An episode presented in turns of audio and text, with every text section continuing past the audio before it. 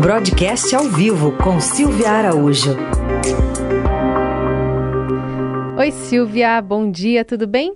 Oi, Carol, bom dia para você, para o Heisen, para os nossos ouvintes.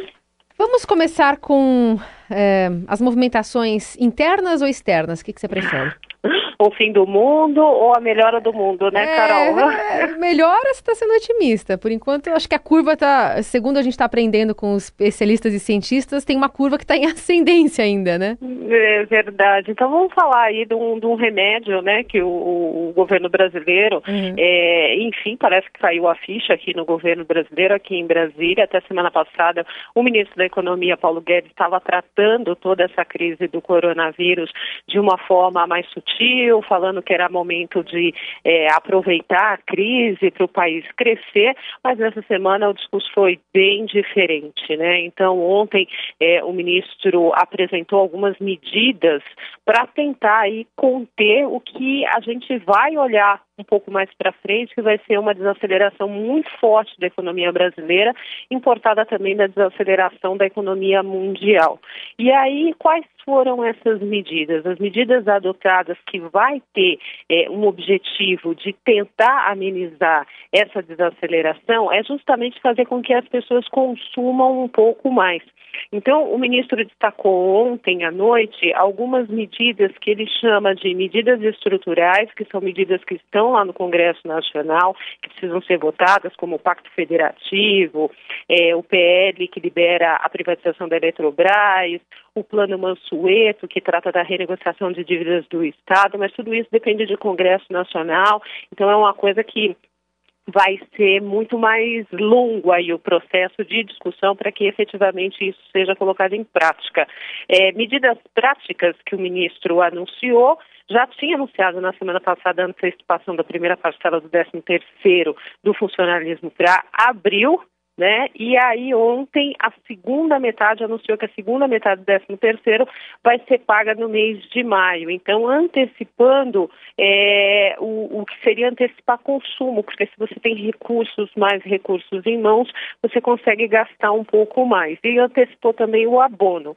Então, só de décimo, a primeira parcela do 13 terceiro salário são 23 bilhões que se injeta na economia, a segunda metade mais 23 bilhões e a antecipação do abono mais 12 bilhões. Agora, a gente pergunta, né, Carol? Fica uma pergunta no ar. Se, por um lado, os governos é, estaduais e municipais estão adotando medidas é, de restrição de circulação das pessoas na rua, né? Acabou de sair aqui o governo do Rio de Janeiro restringindo a abertura de shoppings, é, os bares, é, outros serviços do comércio. Como é que essas pessoas que vão receber esses recursos vão gastar? Onde vão gastar? Como é que vai girar a economia? Então, o Ministério da Economia vai ter que pensar em outras estratégias, além dessas estratégias que já foram é, anunciadas ontem.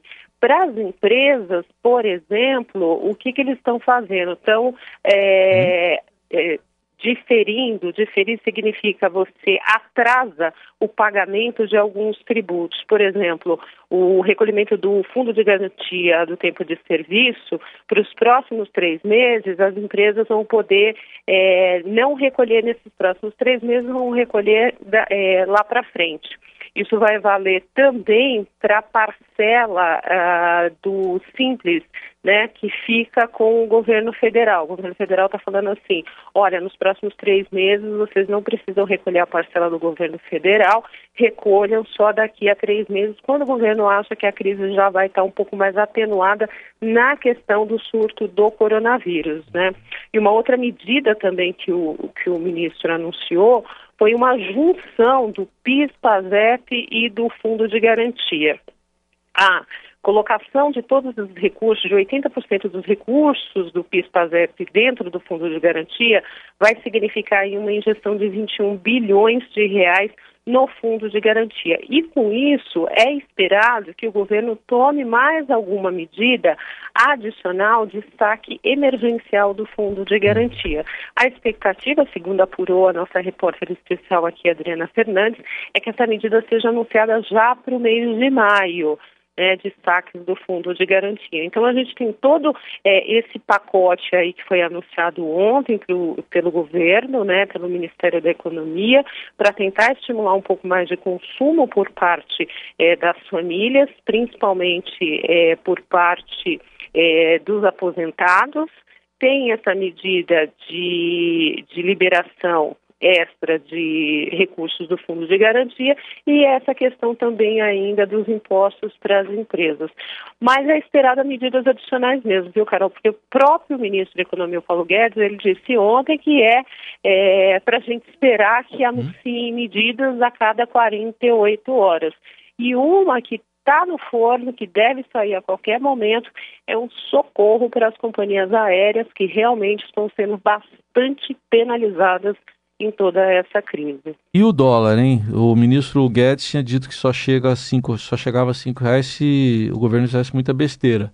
Chegou a cinco reais e cinco centavos, né? Ontem. Pois é, né, Heisen? E a besteira, entre aspas, talvez tenha sido o governo agir é, demorar um pouco mais para agir, né? Demorar um pouco mais para reconhecer que existe sim uma crise muito forte, existe uma desaceleração da economia mundial. O presidente norte-americano Donald Trump chegou até a falar em recessão da economia norte-americana no primeiro trimestre desse ano. Então, você imagina se os próprios, os próprios Estados Unidos está entendendo que vai ter uma recessão e que essa recessão pode afetar os Estados Unidos, o que dirá no Brasil, né? Então, assim, é, há muitas críticas, porque lá nos Estados Unidos também o presidente Trump, ele demorou para reconhecer a crise, também soltou um pacote de medidas é, muito, uh, muito forte, né? Com bastante injeção de recursos na economia. Falou em recessão também... ontem, né? Falou em recessão, e aí a, a, crítica é que o time dessas medidas do governo norte-americano é, foi errado. Isso deveria ter sido anunciado um pouco antes, assim como aqui no Brasil, né? O time se o Ministério tivesse anunciado há duas semanas atrás, talvez a questão já tivesse um pouco mais atenuada, até porque já uh, se aceleraria um pouco mais a liberação desses recursos.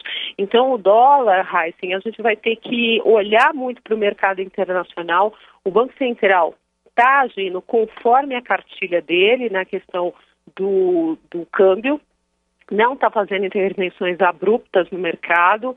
Na realidade, o Banco Central, há algumas críticas contra o Banco Central com relação à, à política monetária. A gente viu que no, no, domingo os bancos centrais mundiais se reuniram e decidiram é, cortar juros. Os juros nos Estados Unidos hoje é zero. Então, outros países também da comunidade europeia, Japão, é, reduziram taxas de juros, cortaram drasticamente as suas taxas de juros e o nosso Banco Central aí esperou a reunião do Copom, que começa hoje e termina amanhã, para discutir o que, que eles vão fazer com a taxa de juros, que hoje está em 4,25% ao ano. E olha, gente, tem gente acreditando que essa taxa de juros no final do ano de 2020 pode estar em torno de 2,5%. A nossa taxa Selic. Agora, a gente tem dois pontos aí para prestar atenção. Hum. Juro muito baixo no Brasil, como a gente é um país que precisa fazer muita lição de casa, significa que os investidores não vão apostar na renda fixa, né, Carol? Porque é. se a gente vai ter um juro de, vamos supor, aquele corte aqui, um ponto, hoje está 4,25, iria para 3,25, se você descontar a inflação, significa que a aplicação de renda fixa não vai ter rentabilidade nenhuma. nenhuma. E na hora que você colocar as taxas de administração dessa aplicação, você vai ter uma rentabilidade negativa. Uhum. Aí você imagina se o gringo vem para o Brasil colocar dinheiro aqui na renda fixa. É. Não, né? Não. E aí, se o gringo não vem, não vem dólares para o Brasil. E se os dólares não vêm para o Brasil, a gente vai ficar com uma cotação ali no nosso câmbio um pouco travada num patamar bastante alto. Sendo que cinco reais já é algo impensável, né? Se a gente olhasse aí para trás uns quatro, cinco meses atrás. Pois é, nunca chegou a isso, né? Nunca a primeira chegou. vez na história que o câmbio comercial, e esse é o câmbio comercial, né? É. Carol, porque se você for comprar dólar hoje é, fora do mercado oficial, você vai pagar muito mais caro do que isso, é. né? Muito bem, essa é a Silvia Araújo conversando conosco sobre essas informações, né? São tantas assim que a gente tenta é, analisar para você digerir e entender cada uma delas aqui. Obrigada, Carol, viu, Silvia? Só, só uma coisinha para a gente falar para o nosso ouvinte, uh. para a expectativa de hoje, bem rapidinho. É, a gente tem uma expectativa de um pouquinho de melhora hoje nos mercados, né? A Europa já está subindo um pouquinho. O futuro de Nova York deu até uma travada em limite de alta, porque ele estava subindo 5%, o mercado futuro de, de Nova York, e isso deve aliviar a abertura da nossa bolsa aqui. Então, com isso, a gente pode ter um pouquinho de alívio nesse câmbio que ontem fechou a cinco reais. Então tá bom, ficaremos de olho. Obrigada, até mais. Até.